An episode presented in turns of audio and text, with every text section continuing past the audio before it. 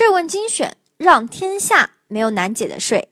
各位听众朋友们，大家好。上期呢，我们讲到关于留抵退税，这期我们要接着讲。我公司有出口业务，请问如何适用留抵退税政策？三十九号公告规定，纳税人出口货物劳务发生跨境应税行为，适用。免抵退税办法的，办理免抵退税后仍符合退还公告规定条件的，可以申请退还留抵税额；适用免退税办法的，相关进项税额不得用于退还留抵税额。你公司可对照上述规定适用留抵退税政策。根据去年经营情况，预计我公司二零一九年四到九月符合留抵退税条件，可于十月份申请退税。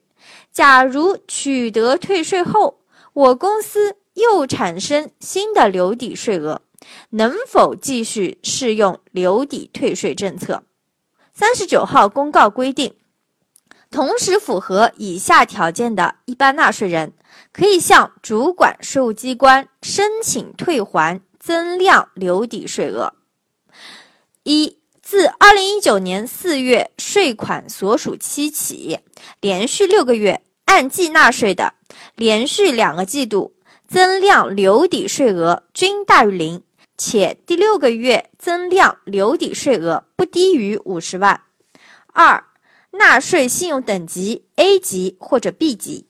三。申请退税前三十六个月未发生骗取留抵退税、出口退税或虚开增值税专用发票情形的；四、申请退税前三十六个月未因偷税被税务机关处罚两次及以上的；五、自二零一九年四月一日起未享受即征即退、先征后退。先征后返退政策的同时，三十九号公告规定，纳税人取得退还的留抵税额后，应相应调减当期留抵税额。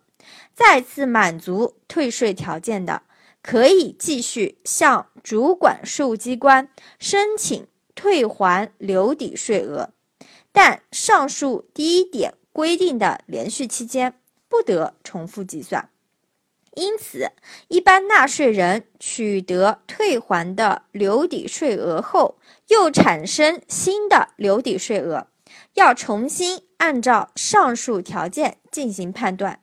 特别要注意的是，连续六个月增量留抵税额均大于零的条件中，连续六个月是不可重复计算的。